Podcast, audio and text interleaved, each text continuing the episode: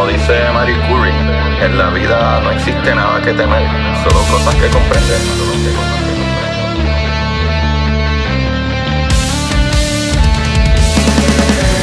Recuerden correr y buscar la manera de aprender que más le divierta.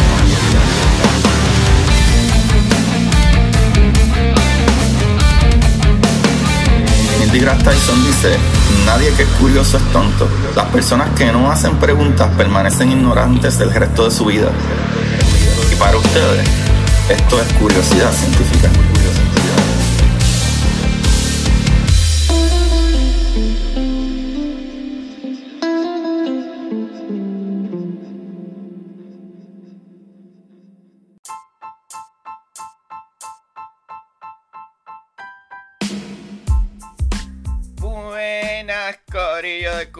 Curiosidad Científica. Bienvenidos a otro episodio más.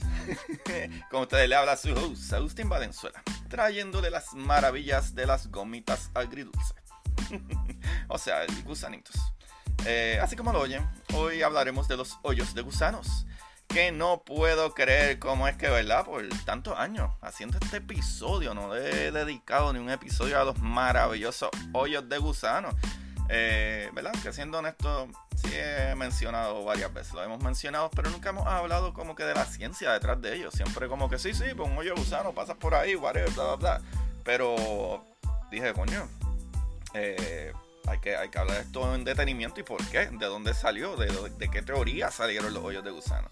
So, eh, primero, les quiero agradecer a todos los que le están, ¿verdad? Dando semana tras semana ese cariño, support y le dan play a esto y comparten estos capítulos. Oye, y algo que me encanta es que me envían artículos y esas cositas así, ¿verdad? Para yo aprender más junto con ustedes como lo hace el Josie. Saluda al Josie ahí que me pone el día. Y también Maurice Riff. Vayan y chequenlo. Y el hielo. Y esos muchachones brutales. Y le enviamos un saludito y gracias a la gran Garimal Benítez por todos esos memes nerdos que me dan mucha risa. Y son los que posteo eh, muchas veces en mis redes sociales. y si tú no me sigues todavía en Curiosidad Científica Podcast en Instagram, dale para allá para que te enteres de lo último que está pasando en el universo de las ciencias y exploración. En el universo. Qué bujarada, Agustín. Ahora sin más preámbulo. ¿Y vieron cómo utiliza esas palabras finas? Preámbulos. Pues sin más preámbulos, vamos al capítulo de hoy. Los agujeros de gusano, papá. Los famosos wormholes. Que a diferencia de los otros, estos no saben tan bien. Aparentemente. Ah, como siempre vamos a dar un significado básico, ¿verdad? Para comenzar y luego nos vamos a la física de estos. Como es el agujero de gusano, papá. ¿Qué es esto? ¿Qué es lo que está pasando? ¿Saben saladitos? ¿Saben dulces? ¿Saben agritos? No sabemos. Primero, los agujeros de gusano son, hasta donde sabemos, teóricos. No sabemos si existen o si pueden existir. Hay algunas razones para esto, pero una de las principales se puede encontrar en, un nombre alternativo para agujeros de gusano, que ¿verdad? también se le dicen puente Einstein-Rosen. Einstein, por supuesto, desarrolló la teoría de la relatividad, que es nuestra mejor conjetura actual sobre cómo funciona el espacio, el tiempo y la gravedad, ¿verdad? Gracias a esa teoría. Se cree que los agujeros de gusano son objetos espaciales donde el espacio-tiempo y la gravedad interactúan para generar un túnel. Que permite pasar de un parte del universo a otro, ¿verdad? Sin pasar por el espacio intermedio, ¿verdad? Sencillito. o sea que en vez de caminar de tu casa acá en Estados Unidos a una panadería en Madrid, ¿verdad? Pues no viajas en avión o no tardas 9 o 13 horas o lo que sea, sino que atraviesa el planeta directo hasta ese punto. Pero en el espacio puede ser algo de billones de años luz. O sea, el viaje espacial es gigantescamente lejos. Y esto, estos agujeros de gusano serían una de las soluciones más brillantes para, ¿verdad? Viajar en el espacio de una manera eficaz, que funcione. No tener que pasar 100 billones de años yendo a la velocidad de la luz, que ya 100 billones de años es, already súper ridículo de lejos. Y eso es viajando a la velocidad de la luz. en el espacio todo es lejísimo. So, esto sería una buena solución. Y, ¿verdad? Y en vez de tardar billones, pues pasa solamente una horita. Así como un gusano atraviesa, ¿verdad? Una manzana en vez de caminar por su superficie. So, por eso le pusieron como que esta teoría, ¿sabes? Porque los gusanos atraviesan la manzana en vez de going around. Eh, o por lo menos es lo que tengo entendido. Como que esta teoría le pusieron hoyo de gusano por eso, pues, porque el gusanito sale por la manzanita por un hoyito. eso se oye súper científico. Ah, y eso es todo, amigos. Pero por esto se cree que esto es así, o podría ser así. Ay, ahí está lo bueno y jugoso del capítulo, papá. Según la teoría de la relatividad general de Einstein, los agujeros de gusano pueden existir, ¿verdad? Tienen una entrada y una salida en puntos distintos del espacio o del tiempo. Que eso está brutal. Eh, el túnel que los conecta está en el hiperespacio que es una dimensión producida por una distorsión del tiempo y la gravedad. Los científicos Einstein y Rosen plantearon esta teoría al estudiar lo que ocurría eh, ¿verdad? en el interior de un agujero negro. Por eso, ¿verdad? Es que les dije ya que también se le llama puente de Einstein-Rosen, porque ellos dos fueron los que trabajaron eso en, en 1935 ellos dos, ¿verdad? Albert Einstein y Nathan Rosen utilizaron la teoría de la relatividad general para proponer la existencia de puentes, ¿verdad? Entre comillas, eh, ¿verdad? A través del espacio-tiempo. Estos caminos, llamados puentes Einstein-Rosen o agujeros de gusano, como habíamos dicho, conectan dos puntos diferentes en el espacio-tiempo, creando un acceso directo que teóricamente eh, podría reducir el tiempo del viaje y la distancia, ¿verdad? Eh, no necesariamente, pero podría ser. So, Corillo, eh, como dije anteriormente, que eso es súper importante, es que el espacio es ridículamente grande. Para nosotros llegar a otra galaxia o alguna cosa así, en, ¿verdad? Siendo lineales de punto A punto B por el espacio, no a través de él, es lejísimo. So, maybe a través del espacio podremos, ¿verdad? Este, llegar más rápido. Imagínense que ustedes tienen una hoja de papel y la doblan en forma de U, ¿verdad? Cada punta del papel está mucho más cerca. En vez de, si el papel está flat en el piso, pues cada punta está súper lejos. Digo, teóricamente, imagínense eso a nivel de todo el universo, es gigantesco. En una hoja de papel, ajá, no es tan diferente, pero tú puedes tener, en vez de, tener eh, una hoja de 8 por 11, que son, ¿verdad? Eh, ese número 11 se puede reducir a 1, ¿sabes? Puedes pegarle esas dos puntas casi. So, los agujeros de gusano contienen, ¿verdad? Dos bocas con una garganta conectada a los dos. So, las bocas serían muy probablemente eh, esferoidales, o sea, circulares, como tubos. Eh, la garganta puede ser un tramo recto, pero escúchense en esto, también podría enrollarse alrededor, tomando un camino más largo de lo que una ruta ¿verdad? más convencional podría requerir. Por eso digo que teóricamente se supone que es más fácil atravesar el espacio que caminarlo pero ajá, no sabemos si ese enredo ahí tiene, ¿verdad? Necesitaremos hamsters para que pasen ese túnel. Pero, Corillo, la teoría de la relatividad general de Einstein predice matemáticamente la existencia de agujeros de gusano, pero ninguno ha sido descubierto hasta la fecha. O sea, un agujero de gusano de masa negativa podría ser descubierto por la forma, ¿verdad?, en que su gravedad afecta a la luz que pasa. ¿verdad? Ciertas soluciones de la relatividad general permiten la existencia de agujeros de gusano donde la boca de cada uno es un agujero negro. Sin embargo, un agujero negro de origen natural formado por el colapso de una estrella moribunda eh, es una cosa, pero no por sí mismo se crea un agujero de gusano, aparentemente. So, mis amores, chavalines, loquillos y demás. Esto no es tan fácil como se predice. Aunque matemáticamente haga sentido, no es como, ¿verdad? Comerme un pastelillito de guayaba, que son riquísimos y no vienen al caso. El primer problema es el tamaño. Los agujeros de gusanos primordiales se prevén que existen a niveles microscópicos, a unos 10 eh, a la negativo 33 centímetros. Sin embargo, a medida en que el universo se expande, es posible que algunos puedan, ¿verdad?, haber sido estirados a tamaños más grandes. Pero otro problema proviene, ¿verdad?, de la estabilidad. O los agujeros de gusano de Einstein-Rosen pronosticados serían inútiles para viajar porque se colapsan rápidamente. Pero la investigación más reciente encontró que un agujero de gusano que contiene materia exótica podría permanecer abierto y sin cambios durante periodos de tiempo más largos.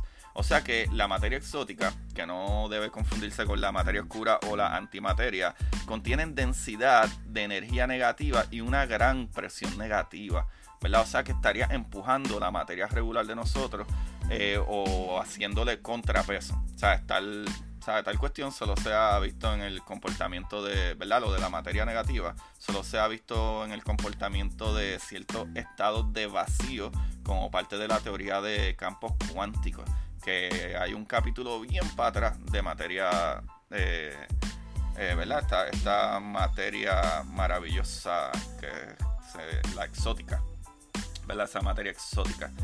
Pero, eh, ajá, ¿sabe? En teoría, ¿sabe? La materia exótica, tal vez cuestión sea se ha visto en, en, estos comportamientos de ciertos estados vacíos de, ¿verdad? Como dije, pero ya eso es más física cuántica a niveles cuánticos. Pero eh, si un agujero de gusano contiene suficiente materia exótica, ya sea de origen natural o artificialmente añadida, o sea que nosotros podríamos ponerla ahí, lo cual a mí eso me, emociona, porque básicamente podríamos nosotros tratar de crear un, agujero de gusano, ¿sabe? Ya, eh, eh, en teoría podría ser utilizado como un método, si ponemos esta materia exótica, se podría utilizar loco, para enviar información o incluso viajeros a través del espacio. Me pregunto yo, ¿verdad? Si podré enviar esos pastelillitos al otro lado de la galaxia y llegaran calientitos. no sé. Corillo, los agujeros de gusano no solo pueden conectar dos regiones separadas dentro del universo, también podrían conectar dos universos diferentes. Del mismo modo, ¿verdad? Eh, algunos científicos han conjeturado, no sé si eso es una palabra, conjeturar. sí, yo creo que sí, ¿verdad? Lo dije bien. Que si una boca de un agujero de gusano se mueve de una manera específica, podría, ¿verdad?, eh, permitir viajar en el tiempo. Eh, sin embargo, eh, el cosmólogo británico Stephen Hawking ha argumentado que ¿verdad? dicho uso no es posible.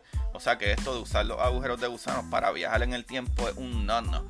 Porque, sencillo, Corillo, tú no podrías ir a matarte a ti en el futuro o en el pasado, porque entonces nunca hubiera pasado que tú ni siquiera fueras a matarte a ti. Eso es una, una, ¿verdad? una información súper loca que está. Pero lo cual también este, hay un quote de Eric Christian de la NASA que dice esto. Un agujero de gusano no es realmente una forma de retroceder en el tiempo. Es un atajo para que algo, ¿verdad? Estando muy lejos, esté mucho más cerca. That's así de simple. No sé de usar nada ni pensar en que podemos viajar en el tiempo o whatever. So, aunque la, ¿verdad? adición de materia exótica para un agujero de gusano podría estabilizarlo hasta el punto en que ¿verdad? pasajeros humanos puedan viajar de forma segura a través de él, todavía existe la posibilidad de que la adición, ¿verdad? poner esta materia exótica eh, normal sería suficiente para desestabilizar el portal. O sea que si tú pones esta materia exótica, ¿cuánta materia exótica necesitas para mantenerlo abierto? Porque a la que pase materia normal, o sea, tú, yo o lo que sea, eh, estaría añadiendo más materia normal, o sea, variones. Y eso pues puede destabilizar este portal. Así que ustedes, ¿verdad? Serían básicamente la adición de materia normal ya que están hechos de bariones, o sea, materia común, así como mis pastelillitos de guayaba. Así que los tendré que dejar aquí para cuando vuelva. Mis amores, la tecnología actual no es suficiente para ampliar o estabilizar los agujeros de gusano, aunque pudiera ser encontrado. ¿Verdad? Si miramos allá afuera, a lo mejor un día encontramos cosas saliendo de un hoyo. Pero sin embargo, los científicos continúan ¿verdad? explorando el concepto como un método de viaje al espacio con la esperanza de que la tecnología, ¿verdad? Eventualmente será capaz de utilizarlos. Y si quieren saber más de cómo utilizar estos agujeros para viajar, lean mi novela, La Exploradora Titán. Sí, señor, ahí lo tienen. Los agujeros de gusano. En esta ocasión sin el sour. Y este capítulo he roto el récord de los chistes más mongos que he hecho durante todos estos años. Esta información salió de un paper de Nola Taylor Red del site eh, Webspace y fue traducido, ¿verdad? Este paper, eh, esta información la tradució eh, Adela Kaufman. También este, parte de esta información la saqué de astronomía.com, de nationalgeographic.es y ese es español y gobetech.com. Corillo, el libro. Estoy bien payasito. Corillo, el libro que hablé la semana pasada, en verdad está brutal. ¿Verdad? El libro termina súper brutal. El de Forgotten Book. No me acuerdo ahora el nombre de la escritora o escritor, no me acuerdo. Pero ajá, el libro de Forgotten Book lo tengo por ahí. Tengo que buscarla. Este, pero ustedes saben que esto es one take, así que no quiero pararme y cortarle a ustedes dejarlo aquí, chavales. Pero, eh, nada, comencé a escuchar otro libro. Este lo estoy escuchando. El de Forgotten Book lo tengo físicamente. Si quieren, les puedo poner la foto eh, mañana o whatever para que vean. Eh, este que estoy ahora mismo, lo estoy escuchando y está súper bueno también. Se llama Her Father's Daughter, Allison. Brownstone, el book 1, pues el, libro 1 que estoy ahora mismo. Y está escrito por Judith Behrens, también Corillo. La ayuda y apoyo a este podcast lo pueden hacer, ¿sabe? Haciendo todas esas cositas que están a su alcance, como compartir y taguearme en sus redes sociales y por supuesto, ¿verdad? Mis libros y el link aquí debajo de la descripción que pueden dar hasta de 99 centavos al mes también vayan a mi Patreon, que es patreon.com slash Agustín Valenzuela. Eh, y verdad, todos esos links los encuentran en mi página de Instagram, mano. Y en verdad me pueden ayudarles. Si no tienen Instagram o whatever, vayan a, ¿verdad? En el internet y vayan a Amazon. Y en Amazon pueden encontrar mis libros, que es Curiosidad Científica, ¿verdad? Que es el mismo nombre del podcast pero el subtítulo es El universo en arroz con habichuela y mi libro de la exploradora Titán, que actually sucede algo, ¿verdad? Con estos agujeros de gusanos, que no les voy a asociar. Así que tienen que, ¿verdad? Ir y compren mis libros y me ayudan y apoyan. Y también a todos ustedes, gracias, gracias por estar aquí día y noche o whatever la hora que sea que está escuchándome le envío muchos saluditos a mi gente de España, México, Chile, Guatemala, que están on top ahí. Y obviamente mi gente bella y hermosa de Puerto Rico. Y toda la diáspora de todo el mundo que está por acá en los Estados Unidos. Muchas gracias, mis amores. Y hasta la próxima semana. Recuerden, como siempre, buscar la manera de aprender que más le divierta. Chequeamos. Y para ustedes. Esto es curiosidad científica.